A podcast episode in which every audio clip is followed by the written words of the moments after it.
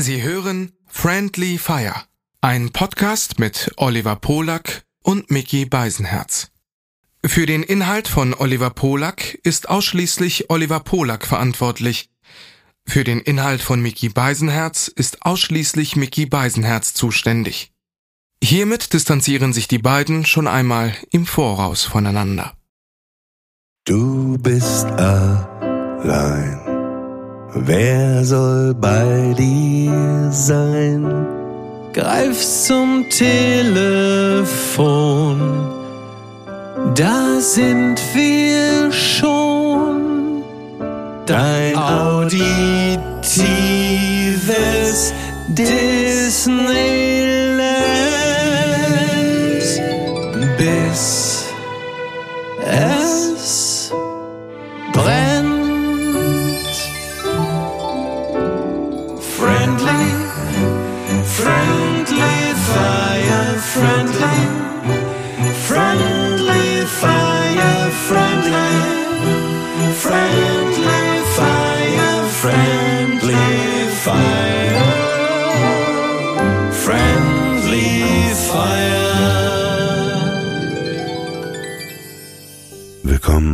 zu einer neuen Ausgabe. Ausnahme. Willkommen zu einer neuen. Ausnahme. Das ist ja in gewisser Hinsicht auch zutreffend. Ne? Ist ja alles immer irgendwie doch eher eine Ausnahme, was wir da machen. Willkommen zu einer neuen Ausnahme von Friendly Fire mit Mickey Beisenherz, der gerade in seinem Berliner Hotelzimmer das Licht, was in dein Zimmer fällt, was glasklar auf seine Nase stupst. Er genießt es, diesen, diesen äh, späten Herbst äh, Anfang an diesem Tag an. Ach Gott, ey. Es Was, geht, diesen es späten geht, ich Herbstanfang, was ist das denn kann für ein? Da Es ist ja einfach wirklich hinten und vorne nichts zusammen. Wirklich zu früh. So- Ich, es ist zu früh. Es ist immer, es ist wirklich deine Schuld. ist denn zu dass früh? wir Es ist so 9:30 Ja, Das ist es ist doch zu eine früh, völlig- um, um sich schon so zu artikulieren. Ich kann besser wirklich, also meine Zeit ist wirklich nach 17 Uhr, um einen Podcast aufzuzeichnen. Ja, aber in New York ist es ja jetzt dann schon, nee, ist es gar nicht, da ist noch früher. Da ist es, ist es quasi noch nachts. Nach 17 Uhr kann ich nicht. Ey, sag mal, Da hab willst ich keine Zeit. darf ich dich, Das geht da, leider nicht. jetzt Ja. ehrlich, ne? Bitte. kurz, also ich will jetzt Tommy Walsh auf keinen Fall irgendwo recht geben, aber kann das sein, dass du mittlerweile senil bist? Du redest gerade von New York Zeit, obwohl wir gestern Abend gemeinsam in, im Grill Royal waren. Sag mal, tickst du noch ganz, aber denkst du, ich bin heute Nacht zwischenzeitlich, seitdem ich dann das Restaurant verlassen habe, direkt mit dem Privatjet nach New York geflogen oder was? Ich rede ja nur davon, dass du diese Zeit möglicherweise noch im Körper noch internalisiert hast. Du bist ja noch, bist ja noch mitten Ach im so, Jetlag. ja, ja, so würde ich das jetzt auch an deiner Stelle drehen, ey. ja, du Irrer. In diesem, in diesem Hotel ist ja, äh, äh, ist ja Stuckrad Barre auch immer. Wobei ich ihn noch nicht gesehen habe, aber der ist ja mal hier. Und äh, das ist ja insofern ganz interessant, als er ja eine Wohnung hat, die gar nicht so weit von dem Hotel hier ist. Und man sich immer dann grundsätzlich erstmal als Normalbürger die Frage stellt, wenn du doch eine Wohnung hast, warum bist du denn dauerhaft im Hotel eingemietet? Aber für Leute wie dich und mich ist das vermutlich sogar relativ einfach erklärlich, oder? Ja, wie heißt das in der Badewanne, wenn man äh, die volllaufen lässt, dann Menschen reinlegt und dann äh, da diese Säure, wie nennt man die Säure, die den Körper so zerlegt? Oh, äh, da, äh, äh, was ist das für eine Säure? Gute Frage, weiß ich gar nicht. Buttersäure? Nee, das ist irgendwie. Nee, Buttersäure ist was anderes. Aber es gibt ja, du weißt, wovon ich spreche, ne? Ja, das ja, gab ja viele natürlich. Mordfälle in der Geschichte. Ich kann mir vor, bei ist ja auch nicht Salzsäure, wird's ja auch nicht sein, das muss ja was anderes Äh, nee, sein. aber ich kann mir vorstellen, dass, dass äh, weil er das schon dreimal bei sich in der Wohnung gemacht hat und dass er da jetzt irgendwie vielleicht äh, so so vielleicht ein Trauma hat und dann sagt, ey, ich kann jetzt nicht jede Nacht in der Wohnung ja. äh, bleiben, wo ich da äh, Leute in der Wa Wanne beseitigt habe. Ne? Ja, interessanter, äh, interessante Perspektive. Meine Erklärung war eine etwas einfache. Meine ging eigentlich nur darum, dass er zwar gerne äh, für sich ist, aber das unter Leuten. Also, dass du halt einfach Menschen als White Noise gerne in einem, also du hast ja in einem Hotel ja immer so Zirkulation und Betrieb und da passiert irgendwie was und du kannst ja trotzdem gut für dich sein. Also ich sitze ja beim Schreiben auch gerne in Cafés, würde aber äh, trotzdem die Situation gerne vermeiden, dass man im Café plötzlich angesprochen wird und dann sich Leute dazusetzen und man sich unterhalten muss. Also das meine ich. Das, also nachvollziehen kann ich das in gewisser Hinsicht schon, aber es ist andererseits natürlich auch wahnsinnig kostspielig, weil dieses Hotel kriegst du ja nicht umsonst. Äh, also noch, oder vielleicht, vielleicht wird das auch gefördert. Vielleicht hat äh, Claudia Roth gesagt, ich äh, finanziere den Hotelaufenthalt, nur dass du über kurz oder lang dann dafür auch wieder ein kleines Büchlein schreiben musst. Das kann natürlich auch sein. Ne? Der war nicht schlecht für deine Verhältnisse. Aber du hast ja gestern, als wir essen waren, wirklich so zwei Feuerwerke abgeschossen. Und zwar einmal Okay. der Moment, als Westernhagen reinkam. Ach so. Nein, ich, Also ich wir fand saßen nicht- gestern im Rest, Ja. wir saßen gestern im Restaurant und Westernhagen kam mit seiner Frau rein. Ich beschreibe mal kurz, äh, wie er aussah. Er war ganz in schwarze gekleidet. Er hatte einfach eine schwarze Hose, einen sehr langen schwarzen Mantel, zugeknöpft, sehr hoch zugeknöpft und eine schwarze, so eine, wie so eine Seemannsmütze, so eine schwarze Seemannsmütze. Ja, aber vom genau. Weiben, genau, aber vom Weiben sah es halt einfach anders aus.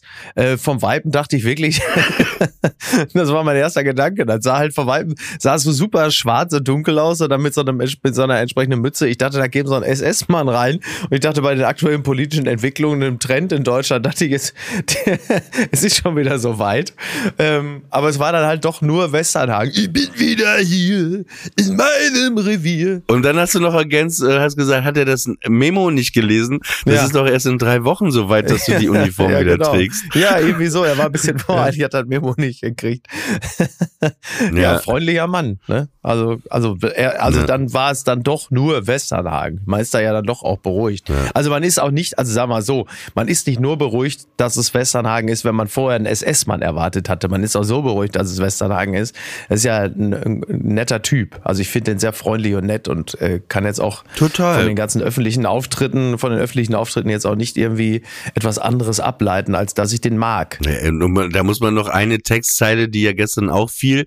Er hat ja mal die Textzeile, ich bin der deutscheste Deutsche! Ja, ich bin der jiddischste Jid! Wo man auch nochmal nachfragen muss, ne? Genau, ich Ja, jetzt? deutscheste Deutsche. Ich bin der.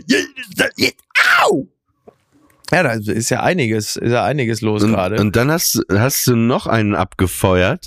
Echt, und was habe ich denn da gemacht ähm, gestern? Was war da bloß los? Ja, da sage ich dir, du warst on fire. Und zwar ähm, war dann irgendwie ein paar Tische weiter, Mhm. saß so ein Typ im weißen Hemd Ja. und da saß eine Frau mit einem schwarzen so. Oberteil, die, die aber, aber einfach Ja. ein riesiges Dekolleté hatte, wo War ich mir sehr- die Frage ja. gestellt hätte, ey, wenn ich jetzt so, so meine Freundin, wenn Ja. die mit so einem riesigen Dekolleté rumlaufen würde, ob, ob das nicht strange wäre. Und dann Mhm. äh, sagte, wir waren ja äh, nicht alleine, war ja äh, noch jemand dabei und die Person sagte dann, na ja, es ist auch ein bisschen so zu zeigen, hier, das ist meins, ne, so als Mann. Also könnte auch die Perspektive sein, dass man es Mhm. Ja. umgedreht. Und dann sagtest du zu dem Dekolleté, Ja, es ist halt, äh, dass das ja, ist also wenn, also wenn du nicht mehr genau weißt, wo das äh, Dekolleté endet und äh, das Entrecote beginnt, dann musst du halt auch mal irgendwie überlegen, ob das, also, da kann ja, um Gottes Willen, sollen so alle machen, aber es ist natürlich, es ist natürlich, also, ich sag mal, es ist, es ist ein Eyecatcher. Es ist ein Eyecatcher und ich glaube, es ist einfach wahnsinnig unangenehm, wenn du so eine Art Double Date oder so ein, so ein Dreier Date hast. Also das heißt, der Mann kommt mit seiner Freundin. so wie wir gestern Abend oder was? Ja, genau, so. genau, so, um, Ja, so in etwa. Und du, also der Mann kommt mit seiner Freundin und der, äh, der, der Freund von dem Mann ist dabei. Man trifft sich so zu dritt. Von mir aus auch zu viert, ist ja egal. Und dir gegenüber sitzt dann die Frau mit diesem unfassbaren Ausschnitt und du als der Freund des Partners dieser Frau bist ja dann nicht nur wegen dieser Situation der Konstellation, sondern auch generell natürlich, möchtest du ja, ist ja das Letzte, was du möchtest, dieser Person die ganze Zeit in den Ausschnitt zu glotzen.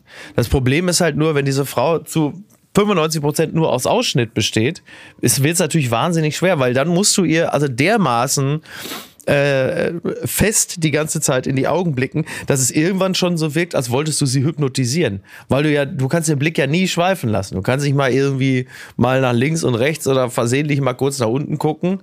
Ne, du musst ja, musst ja die genau die ganze Zeit in die Augen gucken. Ja, ja, das hatte ich schon mal.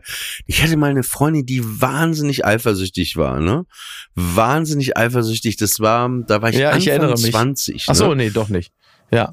Wie, ja, wollte ich gerade sagen, hä, wie kannst du. Ich höre zu, nein, also ja, ich dachte, nein, ich, ich habe die Freundin, ich dachte, das wäre eine andere Freundin gewesen, deswegen. Das war eine, die, sagen wir mal so, die kam nicht so, die, die, die kam aus der Gegend, war nicht so weit weg, wovon du, wo du geboren Ja, wurdest. ja, ja, dann weiß ich schon Bescheid, dann weiß ich schon Ja. Bescheid. Auf jeden Fall, es ist ja so manchmal, weißt du, du läufst so durch die St Straßen und selbst wenn man eine Frau hat, man ist ja ein Ja. Mensch am Ende, ne? Wenn man etwas, sagen wir mal, What is a bitch?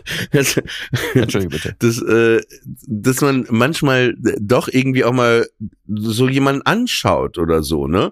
Und ich bin wirklich, also ich würde wirklich, glaube ich, sagen, ich bin nicht so ein notgeiler Hänger, der irgendwie rumläuft und so. ich würde das schon äh, sagen. und ich so- würde das so- schon sagen.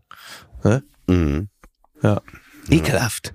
Spar dir das doch mal für die Gerichts, äh, Versa äh, äh, Was? heißt das Gerichtsversammlung? Nein, Gerichtsverhandlung. Äh, Entschuldigung, siehst du, es geht heute Morgen, ist alles im Arsch in ja, meinem Kopf. macht ja nichts. Ge äh, spar dir das doch, äh, äh, dass du glaubst, dass ich das bin für die Gerichtsverhandlung auf, wenn äh, Tommy Wosch endlich Was? seinen Anwalt richtig aktiviert hat. Aber da kommen wir gleich zu. Pass auf. Ja, wir kommen gleich nochmal zu Tommy gut. Ich lief, lief dann durch die Straßen mit ihr manchmal so Fußgänger so und dann plötzlich so richtig vorwurfsvoll. Na, ja, fandst du die geil? Na, Ach so, fandst du die oh geil? Gott. Ist ja nachgesteht.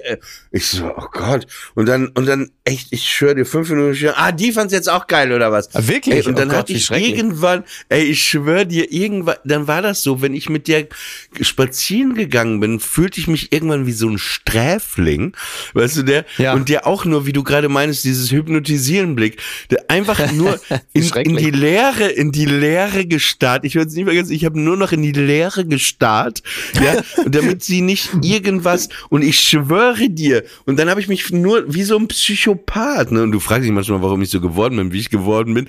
Ey, dann Ja, habe ich nur so noch in langsam die, in, setzt sich das Bild zusammen. in die Leere gestarrt und selbst dann irgendwann, ah ja, die fand's auch wieder geil, hast du die auch wieder, ich so, ey, und ich, ich so, ich, und dann habe ich so wirklich wie Gott, rechtfertigen meiner Mutter gegenüber, nein, ich habe doch nur in die Leere, ich habe mich wirklich drauf konzentriert, Oh. ja, ja, und dann, ja, ich weiß genau, und da, du Schwein, und ich, als ob ich, also wirklich, das Gefällt mir. so Hat schlimm, hat sie richtig schön Feuer gemacht. Das gefällt mir.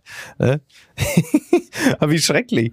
Ähm, da, aber es kann aber auch anders laufen. Ich hab's, also das hat ja offenkundig etwas mit mangelndem Selbstbewusstsein zu tun gehabt, dass diese Frau oder natürlich wirklich mit deinem gierigen Geiferblick, das kann natürlich auch sein, klar. Ne? Aber was, ich würde jetzt erstmal davon ausgehen, dass die Partnerin vielleicht ein relativ geringes Selbstbewusstsein hatte, dass sie davon ausging, dass du auf jeden Fall überall für dich und deine Netzhaut den besseren Deal gewittert hast. Und ähm, das kann aber auch umgekehrt Ja, ja, und Ja, soll ich dir ja, was bitte, ja. verraten? Je, je, ja, ja, aber je mehr diese Situationen, die immer mehr wurden, auch auf verschiedenen Ebenen waren, ja, dann fängt man ja wirklich irgendwann an zu denken, ey, was ist hier denn los? Das kommt natürlich noch erschwerend hinzu. Auf jeden Fall. Es kann aber so laufen, wie ich mit, äh, wie ich mit Niki, dass ich dann halt einfach irgendwo, äh, wir haben dann irgendwo gesessen und dann geht dann irgendeine vorbei und Niki sagt, boah, die hat aber einen geilen Arsch, ey, guck mal so, weißt du, so, so in dem Sinne. Und stößt mich quasi auf so eine Frau, weil die so, so eine super Figur hat und ich guck mir, guck mir die dann an und guck der hinterher, weil sie ja gesagt hat, guck mal, wie toll die aussieht. Und dann guck ich mir die genauer an, da war die höchstens 15. Und ich sag so zu ihr, sag mal, bringst du mich jetzt in eine Situation, dass ich jetzt irgendwelchen 15-Jährigen hier so nachgeile und nachgiere? Also auch keine, ist auch nicht unbedingt die ideale Nein, aber das Situation. würde ich anders psychologisch einordnen. Sie weiß einfach, was, was du magst. Ach so, ja, das ist natürlich auch eine interessante, äh, äh, interessante Konstellation. also, ich fand's irgendwie, dachte so, naja, okay. So, jetzt ist übrigens die herrliche Situation. Ich bin hier auf dem Zimmer, meine Tochter liegt nebenan in der Hängematte und guckt den Affen zu. Was? Ja, mit richtig unter einem iPad. Ja, der, dem Affen, der gerade auf dem Sofa sitzt. Pippa. Pippa, dem Affen, der gerade auf dem, der, dem Affen, der gerade auf dem Bett sitzt, guckst du zu? Ja, auch die. Ja, auch dem. Da siehst du. Ähm, Am meisten die komischen Affen, die hier so rum, Ja, die sind wirklich, weil das ist, ist äh, schon vom, also es ist eine tolle Soundkulisse, weil die Affen gerade da unten wirklich richtig Wie durchdrehen. bei, Be wie Und, bei äh, Benjamin Blümchen am Anfang immer, ne? Ja, so ein bisschen. Ja, ey, ohne Scheiß. Ganz vielen Tieren. Ganz, ja, eine Mischung aus ganz vielen Tieren. Und es ist äh, tatsächlich so ein bisschen wie bei Benjamin Blümchen, immer wenn er, ne, Otto, Otto, mir geht's nicht gut, ich hab Bauchweh. Als er krank war. Ja, Ähm, naja, das ist ja schon, also ich bin ja sonst hier nie in dem Hotel, aber ich muss sagen, so dieses Zimmer, diese, du, also wenn du, wenn du für deine Tochter ein Zimmer buchst, dann nimmst du natürlich so ein Jungle Room mit Hängematte und Blick auf den Zoo. Weil äh, wenn du, wenn du nachdenkst, welch, wenn dein, wenn deine, wenn deine, deine Tochter nach Berlin Ja, kommt, kurz, dass ich unterbreche. Ja. Das ist auch richtig äh, nett von dir, dass du erstmal, dass du so eine Mhm. Vielleicht privatere Informationen von äh, Stuttgart Barre ausgeplaudert hast, aber jetzt Die noch äh, versuchst so richtig anonym, äh, sagen wir mal, noch, äh, das gibt ja wenig Hotels, wo man mit so einem Blick und einer Hängematte auf so ein Affengehege guckt in Berlin. Da, ich finde das gut, dass du das Ganze Ja, so was soll er anonym jetzt, lässt. was soll, wieso, was soll da passieren, wenn die Folge ausgestrahlt wird, sind wir doch alle schon wieder weg? Oder ist das von einer derartigen Brisanz, dass man die Ausstrahlung der Folge vorziehen muss? Man sagt, also da müssen die Leute unbedingt mitbekommen haben.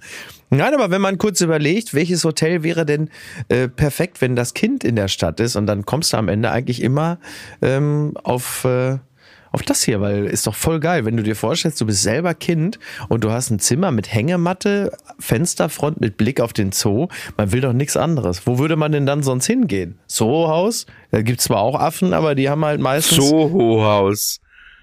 Zoohaus. Ja, da gibt's Das hab auch Affen. verstanden. Gibt's viele Affen, die auch Nüsschen essen am Tisch. Ja, allerdings, ja. Im Zweifel grabbeln sie sich an den eigenen Nüssen rum. Ähm, Hallo. Ach boy, ne? Ja. Mann, Mann, Mann, Mann, Mann, ey. Wie geht's dir sonst? Wie so? geht's dir denn sonst so? Ach so, wie lustig. ähm. Ach, mir geht's, mir geht's gut. Ich bin äh, ja zwischenzeitlich äh, auf so diversen Tourterminen, mache gerade wieder so eine Art immer Bürgerdialog und bin dann in Städten wie Frankfurt und in Stuttgart und in München. Man guckt sich dann mal wieder so die einzelnen Gegenden an und ähm, nö, ist äh, schön. Also, Also ich kann das so analytisch mal über dich hier sagen, als dein ja. Psychologe, den du nie zahlst. Ähm, Mhm. Ich habe schon bei dir festgestellt, du warst ja, also früher warst du hinter der Kamera, Ja. aber da war immer so ein Drang, äh, äh, äh, also Drang hört sich äh, gleich immer so. Drang finde ich, äh, find nee. ich ja schon mal eine, Ja, mal aber, aber gar nicht negativ Ja. gemeint, ne? Du, du hast ja irgendwann dann äh, ähm, dich entschieden, auch vor die Kamera zu gehen. So, Ja. so Nur und, den äh, Drang, den Teil mit dem Drang habe ich ja. verpasst. Also sonst.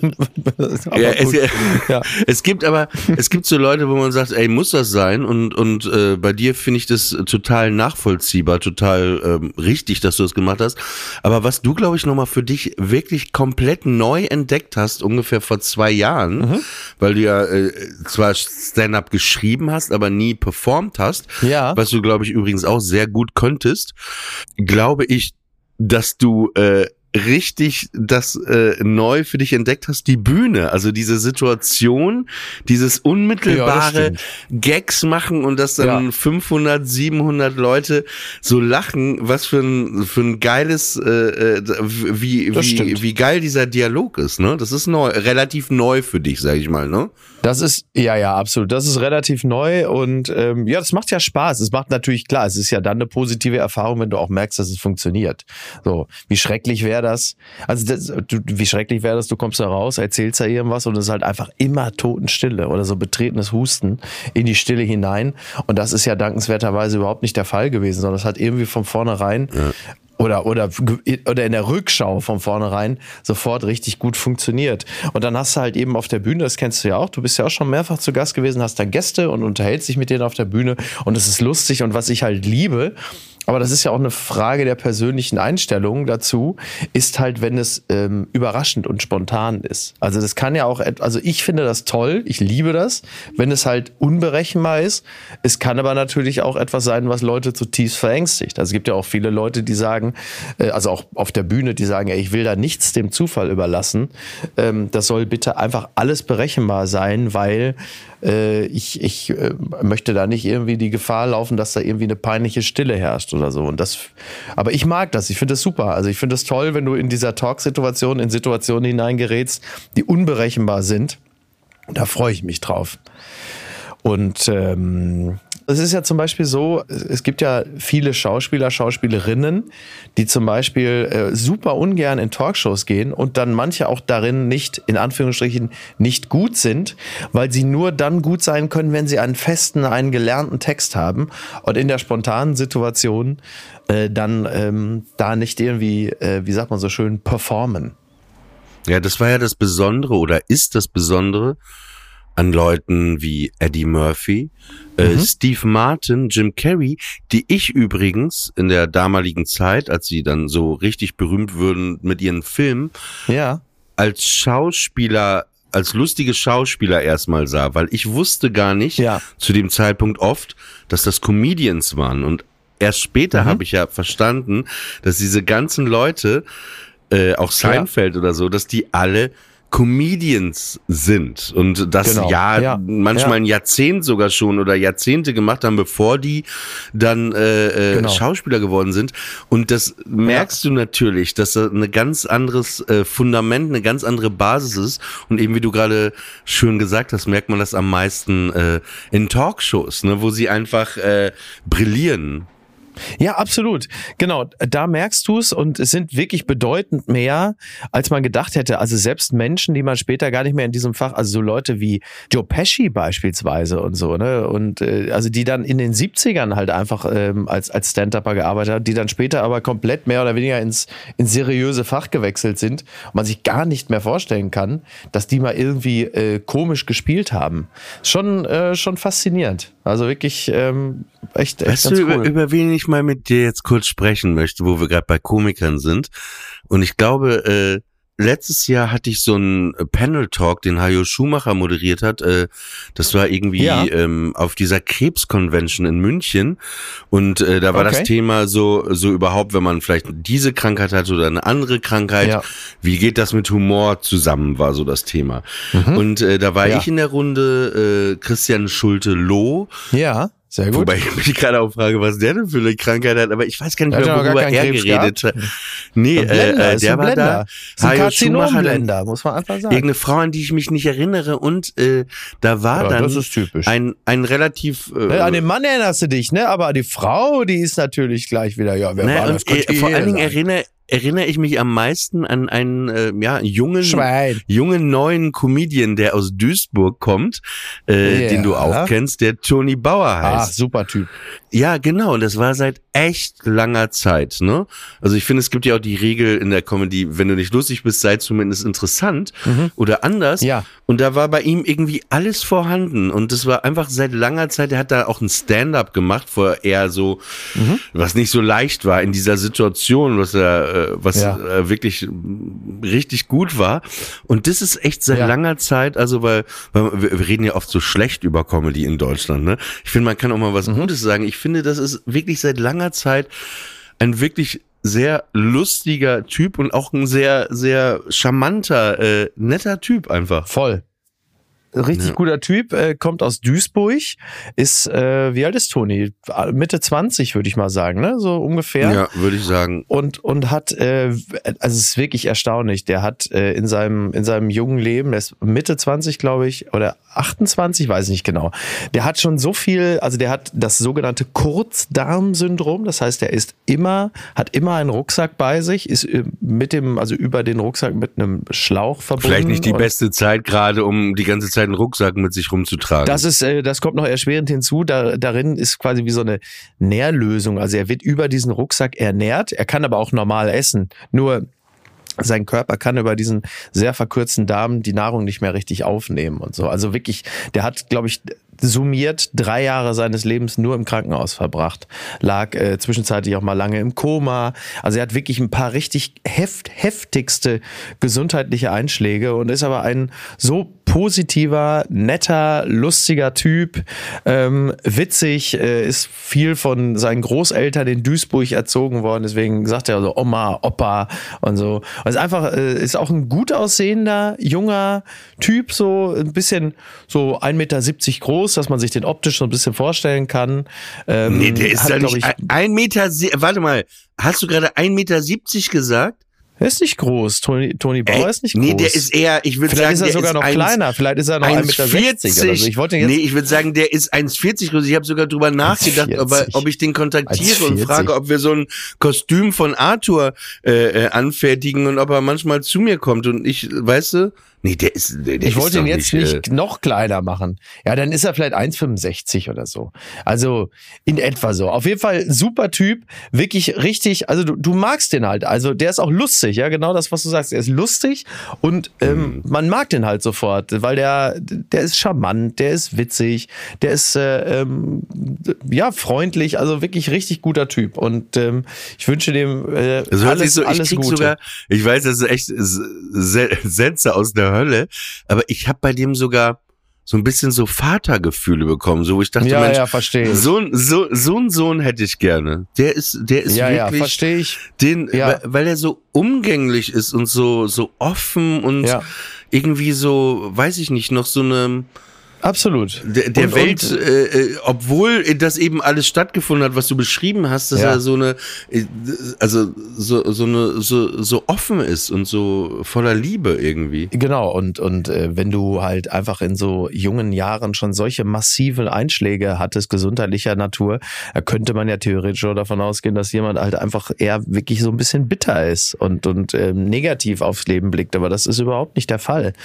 Apropos negativ und Ja. bitter aufs Genau. Leben schauen und wirklich nichts Ja, Positives wir- wir mehr sehen, zu- sondern ja. nur sich Wir selber. kommen zu einem Mann, der jedes Recht hätte, bitter und negativ aufs Leben zu blicken, denn es hat, wie eine, eine breite Öffentlichkeit auch jedes Mal sehen und hören kann, das Leben ihm auch wirklich nichts Positives mitgegeben. Und das deswegen, ja, das ist richtig. Ich weiß, auf wen du zu sprechen kommen möchtest. Mhm. Ja, ja, weil, weil klar, er wollte ein Fernsehstar werden, was er natürlich immer jetzt Ja. sagt, nee, das ist ja oft bei so Leuten, Kam ihm leider seine hat. beispiellose Hässlichkeit in die Ja, Quere. ja, ja, es ist immer so bei so Leuten ja eh, wenn es dann nicht geklappt hat, sagen die, ja, nee, ich habe irgendwann gemerkt, Ja. ich würde lieber was anderes machen. Du hast überhaupt nichts gemerkt, da war einfach niemand, der dir Applaus gegeben hat. Und äh, Ja. am Ende dann irgendwie äh, irgendwo im, im äh, Nachmittagsprogramm irgendwelche Strecken moderiert bei, bei Radio Das ist 1. richtig. Ne? Also wo man sich auch wundert, bei einem Sender bei Radio 1, wo man sich auch Ja. wundert, ne? Hey, es ist ja eigentlich ein sehr niveauvoller Sender, haben da echt Ja, gute eigentlich Leute, ja, ne? ne? ne? Warum Charity, das ist die Radio 1 Charity Woche. Das ist so ein bisschen so dieses mit, wie das Kamerakind bei 1, 2 oder 3. Nein. Nur, dass halt man in diesem Falle wirklich dann auch gesagt hat, okay, wir zeigen jetzt mal die Grenzen der Charity auf. Also im Grunde genommen bei Radio 1, dass sie ihn da moderieren lassen, Mhm. zeigt, wie weit man es mit der Charity teilweise Na, treiben ich glaube, kann. So. da, ich glaube, da, da steckt noch was anderes dahinter. Und zwar ist es, ich glaube, Selbsthass des Senders? nee, ich glaube, die haben einfach, weißt du, wenn du merkst, dass da so Breivik-Vibes in, in jemandem charakterlich Oh, drinstecken. interessant. Ja, ja, Ja. Dass du einfach denkst so, ey, wir können jetzt gar nicht auf, auf rechtlicher Grundlage den gehen lassen, weil wir Angst haben, da steht hier so. mit einer Knarre vor der Tür morgens und dass sie das irgendwie Ja. stillschweigend durch. Wir müssen vielleicht den Namen kurz noch sagen, weil wir haben ihn noch gar nicht erwähnt. Es Das ist natürlich auch eine super Referenz äh, in der Zeit, wo in den USA gerade so ein Sniper umgeht und die Leute. Aber gut. Ähm, Naja, aber, aber es geht um Tommy Wosch, ne? aber ja, das ist richtig, das stimmt. Das muss. War das nicht den Leuten schon längst klar? Dass um, wobei, ähm, ja, genau, es geht um, es geht um Tommy Wosch, äh, die dunkle Seite der Charity. Der jetzt übrigens, er hatte ja vor paar Wochen einen Anwalt äh, sich eingeladen, versuchte da irgendwas gegen uns zu finden.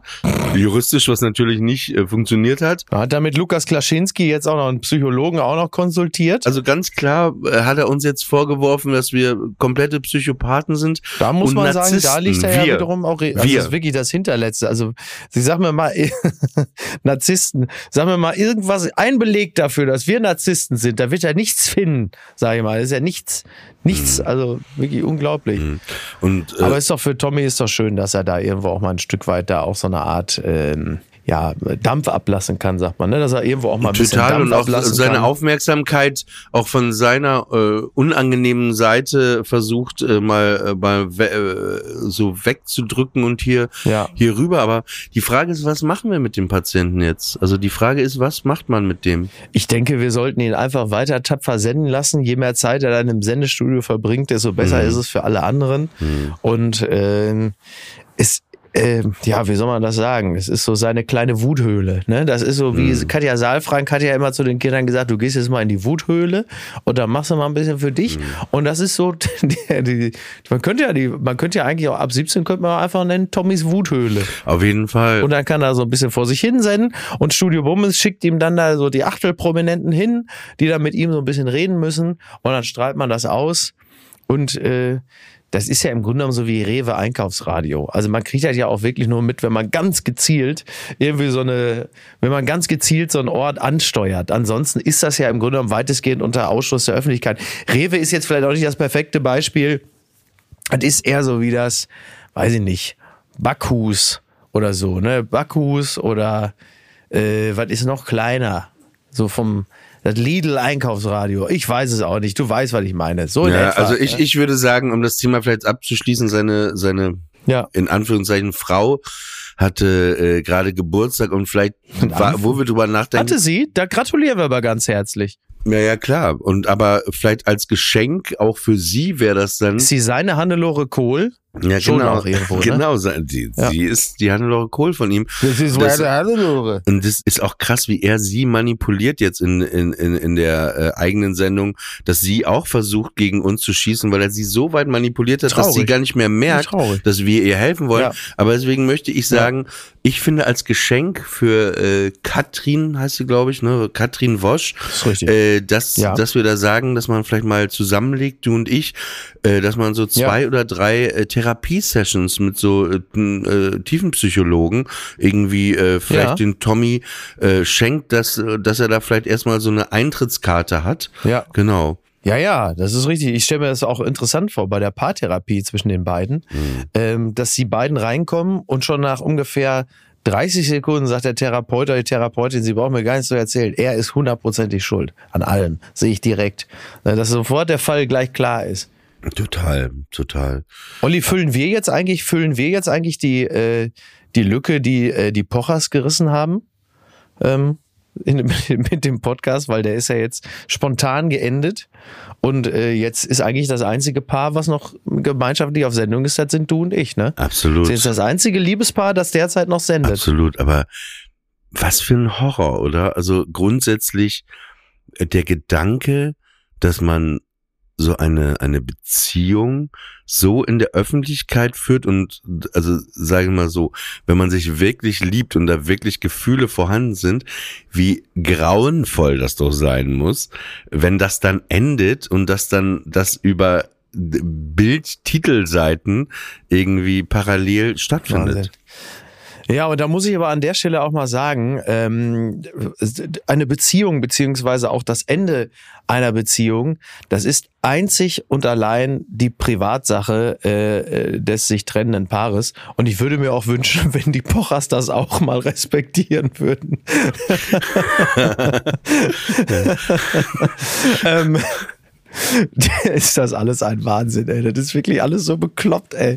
Und das ist halt, das ist leider natürlich auch, wenn eine Beziehung endet. Ey, du, und ey, die- wie geil, das geistesgestört. mit verletzten Du Gefühlen. hast zwei Ja. Kriegsschauplätze in der Welt, also zwei, zwei Ja. brennende gerade, ja.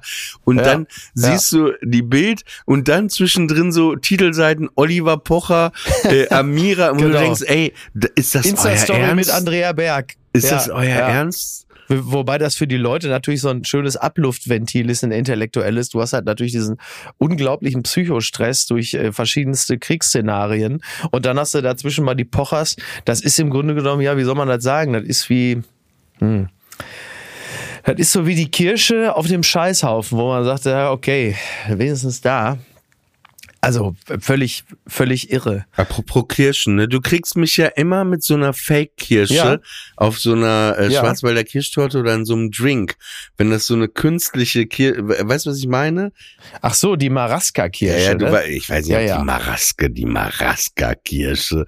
So, du du könntest jetzt alles sagen, ich habe keine Ahnung, ob es eine Maraska-Kirsche gibt, aber die, damit kriegst du mich wirklich immer. Ja, das ist ja, weil die so super süß und künstlich Mm. ist. Ne? Die, man hat immer das Gefühl, die kommt in eigentlich dem direkt aus Moment dem, ist die, aus dem in dem Moment, wo man diese Maraska-Kirsche isst, ist die Welt, finde ich, in Ordnung. So, das ist so der kurze kleine Moment, wo die Welt Ja, einfach in Ordnung ist. ah ja, okay. Ja. Das war mir nicht bewusst, dass das, dass das auf dich so einen, auf dich so einen positiven Einfluss hat, diese, diese Kirsche, ne? Äh, wirklich, wirklich toll. Kennst du eigentlich auch Pausenbrotneid? äh, in, in der Schule war es so manchmal. Nee, Ja. weil ich, ich habe die Pausenbrote, die meine Mutter wirklich äh, geschmiert hat, das war immer, ich kann dir genau sagen, mein Vater hat Harry Vollkornbrot gegessen, ne? Ja, das kann ich Aber auch. was meine Mutter gemacht hat, dann kriegte ich als Pausenbrot Harry Vollkornbrot mit Bezel.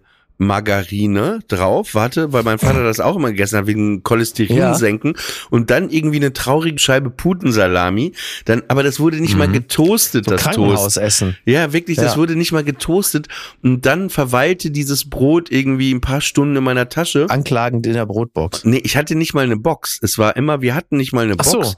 Das Wie hat sie es dir direkt einfach, ins, in Nein, einfach nee, es war immer so zwischen die Hefte. Alufolie. Ach so. Mhm. Und ich habe es nicht gegessen. Und dann sah ich manchmal andere, wie die ihr Pausenbrot Mhm. so aufgemacht haben. Und es sah echt geil aus. Ne? Wo ich dachte, ey, Ja. das würde ich gerne essen. Aber ich, ich hätte mich nie getraut, so zu fragen, Entschuldigung, Tausendbrotverheerung.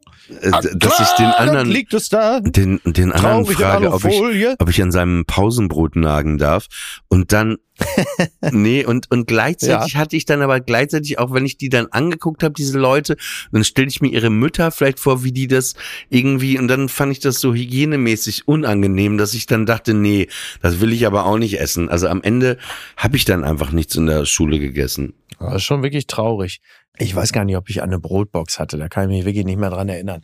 Ich weiß auf jeden Fall, dass die Pausenbrote immer top waren. Da gibt's nix. Und was richtig geil war, als ich noch auf dem Bau gearbeitet habe, da gab's, habe ich mir, entweder habe ich mir die selber gemacht oder Oma hat die gemacht, ich weiß es nicht mehr. Ähm, richtig geil, äh, auch so Vollkornbrotschnitte, vielleicht so leicht angetoastet und dann aber so richtig dick Fleischwurst drauf und dann auch Senf. Voll geil. Oder so richtig geil dicken Gouda-Käse. Butter, dicken Gouda-Käse, vielleicht da sogar auch noch ein bisschen Senf drauf. Also diese ganz klassische Knifte. Etwas, was ich seit Ewigkeiten nicht mehr gegessen habe. So eine richtig geile Knifte mit dick Fleischwurst oder dick Käse drauf. So richtig, richtig geil. Ähm, da muss ich sagen, das könnte ich, könnte ich eigentlich mal wieder machen. Und was ich äh, als äh, Zubereitung auch immer, äh, als ich noch zur Arbeit gefahren bin, immer sehr gut gemacht habe, war, ich habe mir so zwei Scheiben Vollkornbrot so richtig hart durchgetoastet und habe dann da Gouda draufgelegt, ganz leicht gesalzen. Und dann habe ich erstmal diese beiden äh, Scheiben, als sie noch heiß waren, in Alufolie eingepackt zum Mitnehmen. Und während ich dann über die A1 gefahren bin Richtung Köln, habe ich die dann mir vom Beifahrersitz genommen und gegessen. Und durch die Hitze in der Alufolie ist der Käse nochmal so leicht geschmolzen. Du bist Das so ein ekliges Schwein. Fantastisch. echt. Richtiger, ich bin so ein Beifahrersitz-Gourmet. Ey, weißt du- so, weißt äh, was das ist ein mein- Gour- Gourmet-Festival vom Beifahrersitz. Weißt du, was mein Gourmet-Schmaus war? Also wirklich, Nee. das war für mich das Highlight. Das Highlight. Wenn man äh, der, am Wochenende aus war, ne, mit 16, 17, 18 richtig einen getankt hatte und dann äh, die ganze Nacht Ja. in der Disco war, Ah, dann um ja. fünf, sechs manchmal nach Hause kam, halb sieben und dann zum Kühlschrank, zum Kühlfach. Ja. Und da war noch eine Wagner Steinofenpizza, die Ach so, Speziale ja, mit. Salami, Schinken Ja. und Ja. Pilzen. So, dann habe ich die in den Ofen reingemacht. Und dann habe ich mir ein Ja. kaltes Vitamalz, ein eiskaltes Vitamalz hatte ich noch bereitgestellt. Und dann saß ich wirklich vor dem Ofen, als ob da eine Fernsehsendung läuft und habe wirklich einfach betrunken so 15 Minuten zugeguckt, wie diese Pizza fertig wird. Und es gibt, ich finde, es gibt auch was an. Tiefkühlessen gibt es nichts Ja. Besseres in der Welt als äh, Wagners äh, Steinofenpizza. Ja, das äh, könnte, das könnte hinkommen. Also vor allen Dingen pimpt man die ja immer. Man hat es ja einfach immer gemacht. Man hat sie ja immer, immer gepimpt. Also du hast die Pizza rausgeholt und dann hast du natürlich nochmal extra Salami draufgelegt, extra Käse. Hab ich nicht. Für extra mich war die Thunfisch. perfekt. Für Nee? mich war die. Nee, habe ich nicht. Da musste der Meister noch mal ran. Der, Der, Meister. der, der, der, Der der Meister musste da noch mal ran. Ja, ja, ich weiß aber, ich weiß aber, ich kenne Leute, die das wie du gemacht haben. äh, Pizza, Pimp My Pizza. Natürlich. Aber auf jeden Fall Der war das für mich Meister musste da noch mal ran. der Meister. Ich fand es immer schlimm, wenn Leute mich Meister oder Kollege genannt haben. Ja, das stimmt. Horror. Ja, Chef. Das ist das Chef. Klopfen auf dem und das Klopfen auf dem Tisch, wenn man geht. Immer mal so. ja, schön ist aber auch in so Restaurants, wenn sie Entschuldigung, Monsieur. Weißt du, das ist natürlich so, aber kein, es ist auf jeden Fall kein französisches Restaurant. Trotzdem sagen sie dann so Sachen wie Monsieur. Oder so, wo du denkst, oh, hm, oh, okay, gefällt mir auch, ne? Bitte. Was, was man auch mal machen sollte, ist, das können wir echt das nächste Mal machen, wenn wir essen gehen zusammen, dass wir, äh, wenn, bevor wir gehen, zu jedem Tisch gehen, auch gerne in dem Restaurant von gestern, äh, jeden Ja. Tisch uns vorstellen, auf den Tisch klopfen und sagen, wir machen mal so, ne? Genau, vor allen Dingen äh, an dem Tisch, wo die mit diesem riesen Dekolleté ist. Und während du auf den Tisch klopfst, beugst du dich leicht runter und hängst dann schon fast mit der Nase im, im Ausschnitt. Äh, kommt bestimmt auch zur, zur Verabschiedung richtig gut. Aber weißt du, was ich geil fand, wo, wo wir gerade, wo du von Alufolie redest oder von Weggehen und Restaurant, da muss ich an Takeaway denken, ne? Weißt du, was ich Ja. mitbekommen habe? Äh, wir waren ja, wie gesagt, gestern ähm, im Grill Royal und äh, ich habe da noch nie Ja. gesehen, dass ja jemand Ja. Takeaway geholt hat, ne? Ach so. Und Ja, dann ähm, ein gemeinsamer Bekannter von uns saß äh, vor dem, äh, nee, ich saß vor dem Restaurant mit meinem äh, Ja. Hund und äh, wir warteten, ähm, ich wartete auf eine Verabredung und dann kam Mhm. dieser gemeinsame Bekannte, ey, na, alles klar und bla, ja. Und dann saß er so draußen und dann äh, habe ich ihn auch gar nicht gefragt, warum er nicht reingeht. Dann blieb sitzen, blieb sitzen, dann kam äh, irgendwie eine Kellnerin zum äh, Abkassieren und dann äh, ja, hat der äh, Takeaway geholt. Ach was. Okay. Ja. Und da dachte ich, geil, das geht hier. Ja, das, äh, das war mir auch nicht bewusst, aber ähm, man möchte ja äh, im, im, also das Essen ist ja fantastisch. Und es ist ja andererseits natürlich auch so ein bisschen, äh, man hat ja auch immer ein wenig, wie soll man das nennen, ähm, Event-Gastronomie, sagte man sonst immer. Ne? Das war ja früher mal immer Cirque, nee, nicht Cirque du Soleil, wie hieß das immer, diese, diese Art von Event-Gastronomie, wo du im Grunde genommen da an deinem Tisch sitzt und einer schwingt äh, an einem Seil oder an einem Trapez an dir vorbei, so halb über den Teller. Da gab's ja immer so, so nicht, nicht Pom Duck in Circumstance. Gab so bestimmte Art von Gastronomie, wo dann immer so viel Alarm war. Da hast du dann irgendwelche Tänzer und Leute, die von der Decke hängen und so.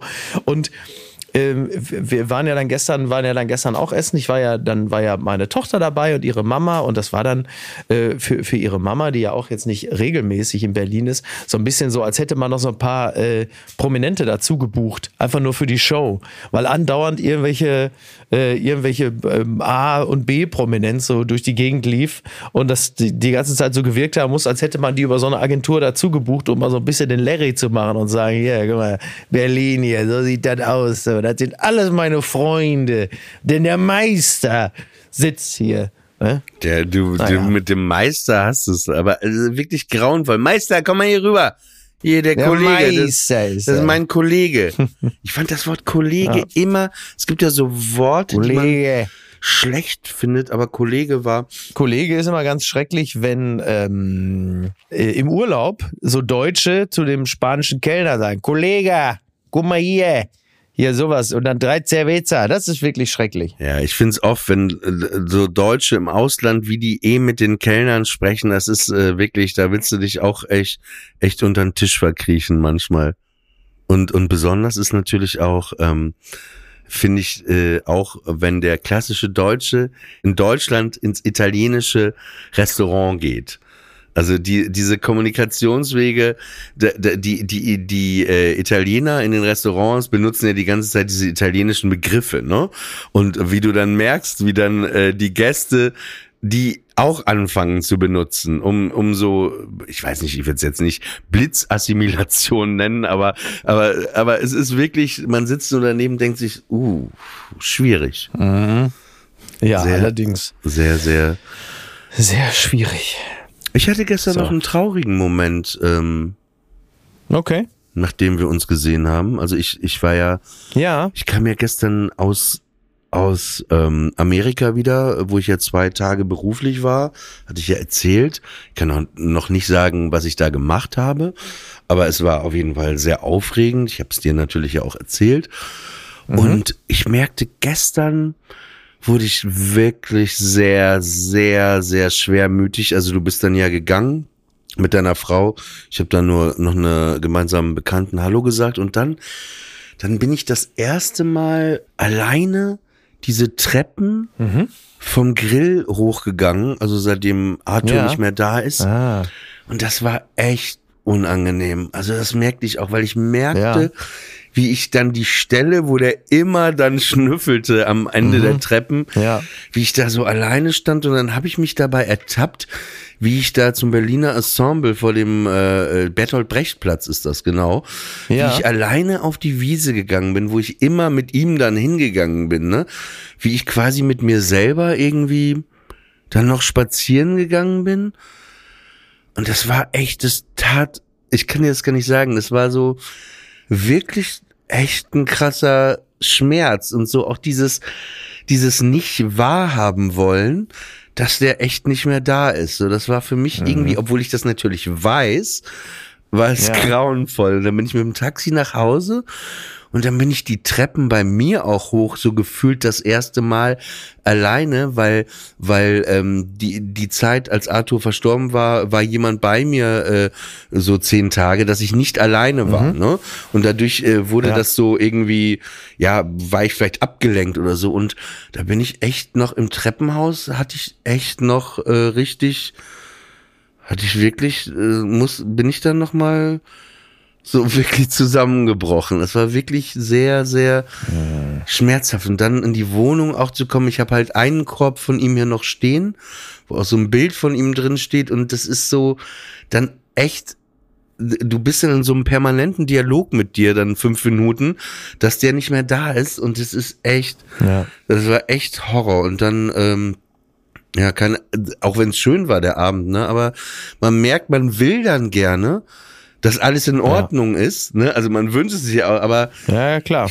das war wirklich gestern, äh, nee, fiel mir gerade nur ein, weil, weil, äh, weil du fragst ja oft auch, wie geht's, und dann sagt man immer, ja, nee, alles okay und so, Ja. aber ich muss ehrlich sagen, also klar, man weiß, es, äh, was heißt, es muss weitergehen, es geht weiter, aber das war wirklich, äh, also es ist nicht der einzige Moment, aber wo es gestern echt nochmal intensiv war, auch als ich reinkam und wir uns begrüßt haben, ne?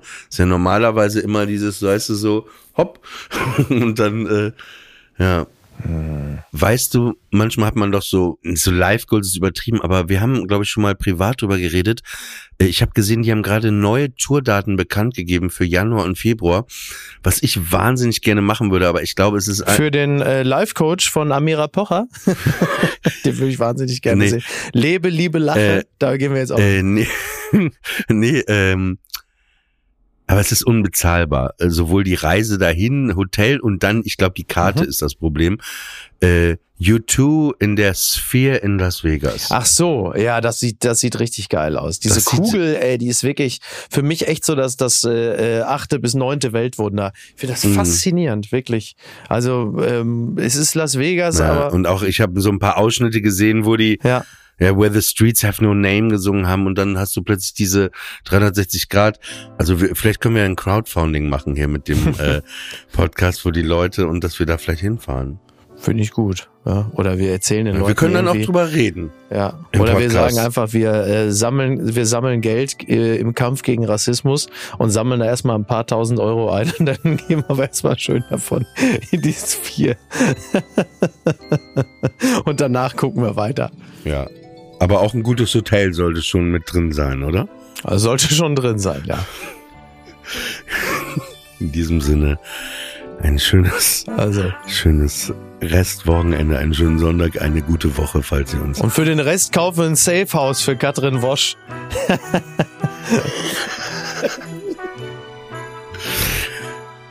Alles Liebe euch. Danke immer wieder fürs Zuhören. Ciao.